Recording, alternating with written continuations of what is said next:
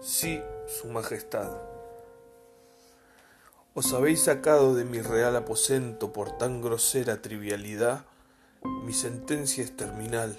Deteneos ahí, no toleraré sus meras impudicias. ¿O es que osáis afaltar a mi veredicto?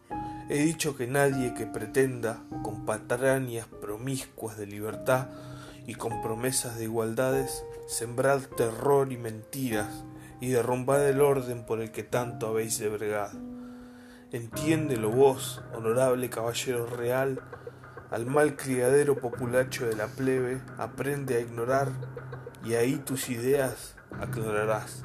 Va, decapita al agitador ya y cien latigazos a todos los esclavos que osen mi juicio cuestionar.